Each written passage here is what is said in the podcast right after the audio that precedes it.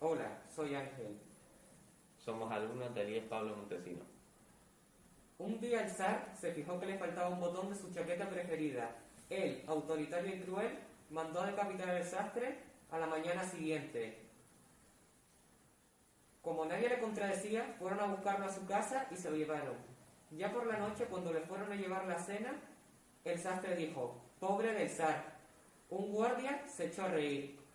Y a continuación el sastre le contó que era la única persona en el mundo que podía enseñar a un oso a hablar. Al oír esa información, el guardia fue automáticamente a contárselo al zar.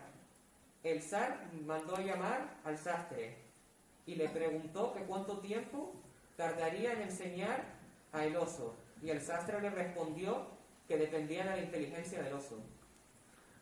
El zar respondió, el oso es muy inteligente, es el, más inteligente de toda Rusia. El sastre dijo, pues si el oso es tan inteligente y tiene ganas de aprender, el aprendizaje durará dos años. El zar respondió diciendo, vale, en tu pena quedará suspendida durante dos años hasta que el oso aprenda a hablar. El sastre dijo, si yo me ocupo de tu oso, no podré mantener a mi familia. Y el zar dijo, pues tu familia quedará, eh, será alimentada, vestida y, y demás por la corte. Sastre, eh, ya.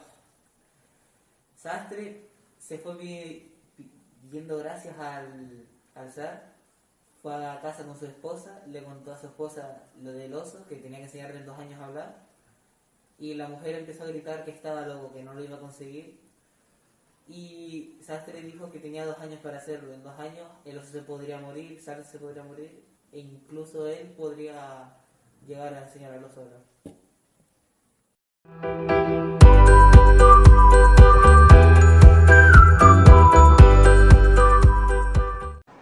Hola, me llamo Carlos y soy el segundo B. De ahí es Pablo Montesino. Y voy a contar un cuento que se llama El Buscador. El buscador es una persona que busca algo. No necesariamente una persona, pero tiene que buscar algo. Un día sintió por sus instintos que dominaba rigurosamente que tenía que ir a la ciudad de Camille. Estuvo pensándolo durante un par de días y al final se decidió por dejarlo todo.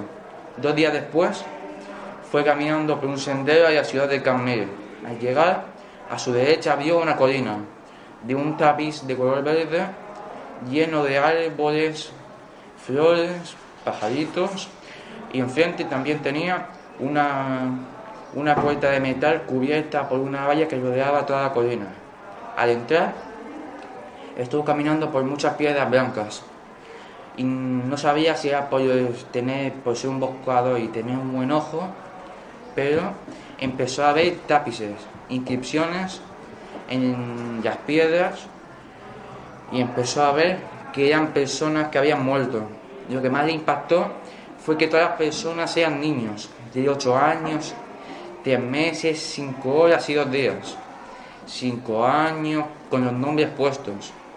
Lo que más le impactó también fue que la única persona que todos eran menores de edad. El que tenía más edad era de 11 años.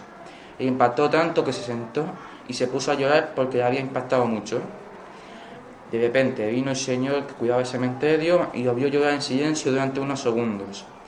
Le preguntó si estaba llorando por un familiar y el buscador respondió que no, que si el pueblo tenía alguna maldición, ¿por qué morían solo niños? Al ver eso, el curador del cementerio le contó que esta ciudad tenía una tradición. A los 15 años, a los niños se les entregaba una libreta que se colgaban en el cuello. Y entonces ahí anotaban los momentos que disfrutaban. Por ejemplo, ver a un familiar lejano, cuánto disfrutaban, si lo disfrutaban tres horas, un día o quizás dos semanas. Entonces, todas esas emociones, cuando moría la persona, las sumaban. Y eso era lo que ponían en la lápida porque ellos pensaban que esa era la verdadera vida. Ayuda a los misioneros canarios para que puedan seguir ayudando a otros. Colabora.